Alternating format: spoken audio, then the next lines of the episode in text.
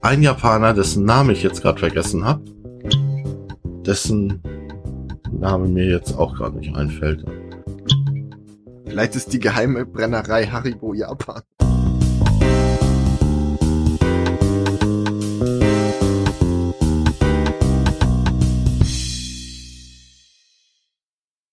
Hallo und herzlich willkommen zu einer neuen Folge Whisky Podcast. Heute wird es exotisch.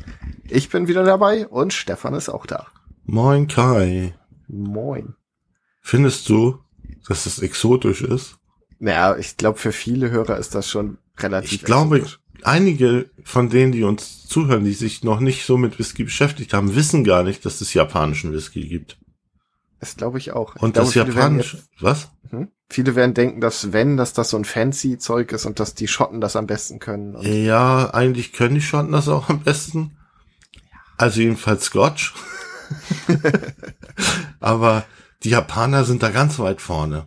Und zwar ist es so, dass ein Japaner, dessen Name ich jetzt gerade vergessen habe, oh mein, ich bin wieder so gut vorbereitet, der ungefähr vor 100 Jahren äh, nach Schottland gegangen ist, um zu lernen, wie man wie man es Scotch macht, also Whisky, also ja, schottischen Whisky herstellt. Und der hat das ganze Handwerk von der Pike auf gelernt, hat dann sogar noch geheiratet in Schottland und ist dann 20 Jahre später oder so mit seiner Frau zurück nach Japan gegangen und hat sich dann mit dem Chef von, lass mich jetzt nicht lügen, ich glaube Centauri Whisky zusammengetan und die beiden haben zusammen dann eine Destillerie gegründet. Haben sich dann aber später wieder getrennt und äh, deshalb gibt es jetzt eigentlich in Japan zwei berühmte und große Destillerien, dessen Name mir jetzt auch gerade nicht einfällt. Aber weißt du was? Ähm, wir haben noch einen, wir haben noch einen äh, Japaner. Ein, ach, jetzt weiß ich wieder. Nika. Ist Santori und Nika. Das ist nämlich Nika, den wir auch noch haben. Aber dieser Whisky, den wir heute haben, hattest du mir erzählt? Den kenne ich nämlich eigentlich gar nicht. Das ist einer von deinen. Mhm. Da hattest du mir netterweise ein Sample geschickt, dass das aus einer unbekannten Brennerei kommt. Richtig. Der Die Whisky. Brennerei ist ein gut gehütetes Geheimnis. Ja, ich möchte mal wissen, warum man so, so ein Geheimnis gut hütet. Ähm, das finde ich ein bisschen seltsam. Ich habe kürzlich mal gehört, dass äh, viele schottische Brennereien nicht mit der Produktion hinterherkommen und schottische Whiskys dazu kaufen. Ich gehe aber davon aus, dass das äh, in diesem Fall nicht, nicht so ist. Ähm, du hattest gesagt, es ist ein Pure Pot Still Whisky. Ja. Also das heißt, der wurde nicht auf Säulendestillationsanlagen äh, gebrannt. Das heißt, äh, das ist nicht so ein, so ein hochprozentiger Industriesprit, sondern ein richtiger, richtiger Whisky aus der Brennblase, was ich schon mal sehr sympathisch finde. Ähm, ach so, hatten wir schon gesagt, wie der heißt? Äh, ich glaube, du hast es nebenbei erwähnt. Heute trinken wir den Enso. Den Enso, genau. Mm, Das ENS und ein O mit dem Strich oben drauf, ne? Genau. Auch ein bisschen komische Schreibweise. Mm, Vielleicht wird es auch Ensö ausgesprochen. Man weiß es nicht. Nein, das ist ja kein, das sind ja keine Tüttelchen. Das ist ja so ein Ja. Strich, das kennt man ja gar nicht aus dem, also aus, aus den europäischen, glaube ich nicht, ne? Alphabeten habe ich so noch nicht gesehen. Nö. Ja, jetzt haben wir den im Glas. Ich schwenke mal gerade ein bisschen und halt mal meinen Rüssel rein. Ich finde, der riecht sehr fruchtig. Ich finde da gerade fast nichts. Ernsthaft. Okay. Tatsächlich äh, habe ich eine gewisse Würze.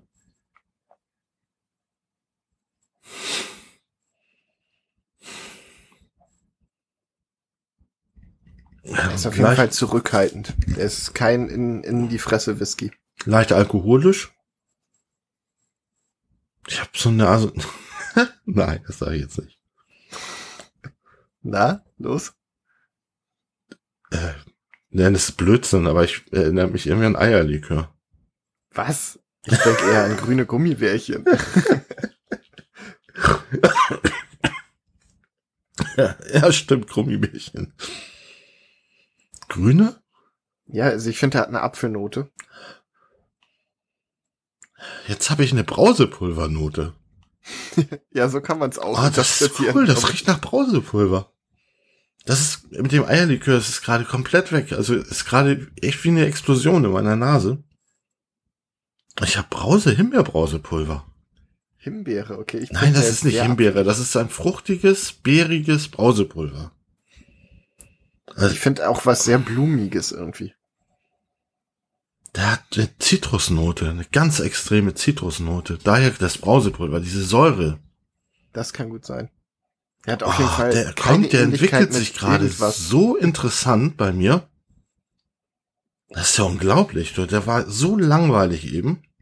Und jetzt, je länger ich dran rieche, desto mehr Arome entfalten sich. Ja, bei dem muss man ein bisschen genauer hinriechen. Ah, oh, ein bisschen Melone habe ich. Und diese säuerliche Brausepulver, Zitrusnote. Das ist garantiert kein Himbeer, das ist eher Zitronenbrausepulver. Ich weiß auch schon, was, was du denkst. Du denkst, wie bei japanischen Whiskys übrig, sehr schöner Geruch und Geschmack wird gleich meh. Das mit Sicherheit, aber weißt du, woran mich jetzt, gerade jetzt kommt noch eine Limone. Also gar nicht Zitrone, sondern Limone. Limone? Ja, Limone. Hm. Riecht das so unterschiedlich? Ja, absolut. Hast, also. Ich habe es noch nie verglichen. Das musst du dringend mal machen, weil das sind zwei völlig unterschiedliche Früchte.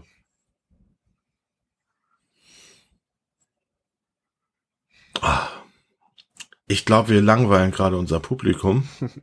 da gibt noch mal ein Fun Fact. Er wurde in Eichenfässern geblendet. Was auch immer das bedeutet. Geblendet heißt, dass er vermischt wurde.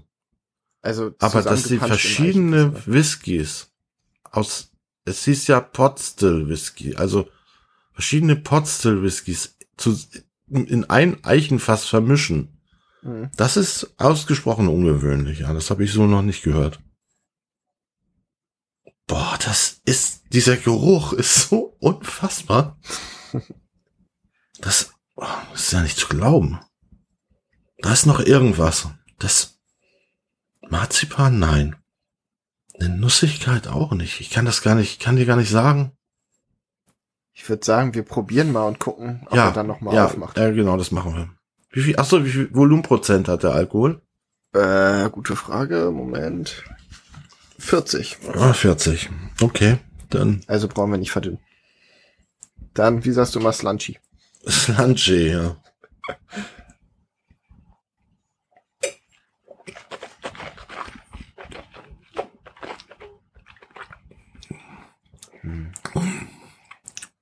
Sehr mild.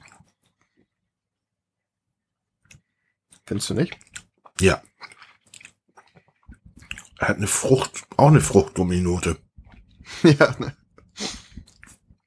Vielleicht ist die geheime Brennerei Haribo Japan.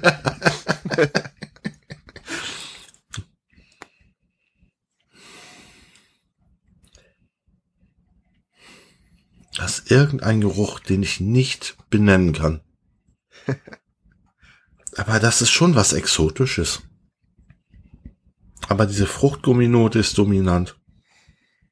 Ich habe auch keine Würze mehr, wie am Anfang. Ich riech jetzt einen Hauch von Mango. Hm. Der wäre mir, das wäre mir zu süß, weil der ist auch nicht süß, der Whisky. Nee. Er ist ehrlich gesagt ziemlich trocken. Mhm. Und diese, durch diese Fruchtigkeit hat er eine, eine, eine Assoziation von Süße, aber er hat keine wirkliche Süße. Ja, ich finde, der hat etwas Blumiges im Geschmack. Mm. Mm.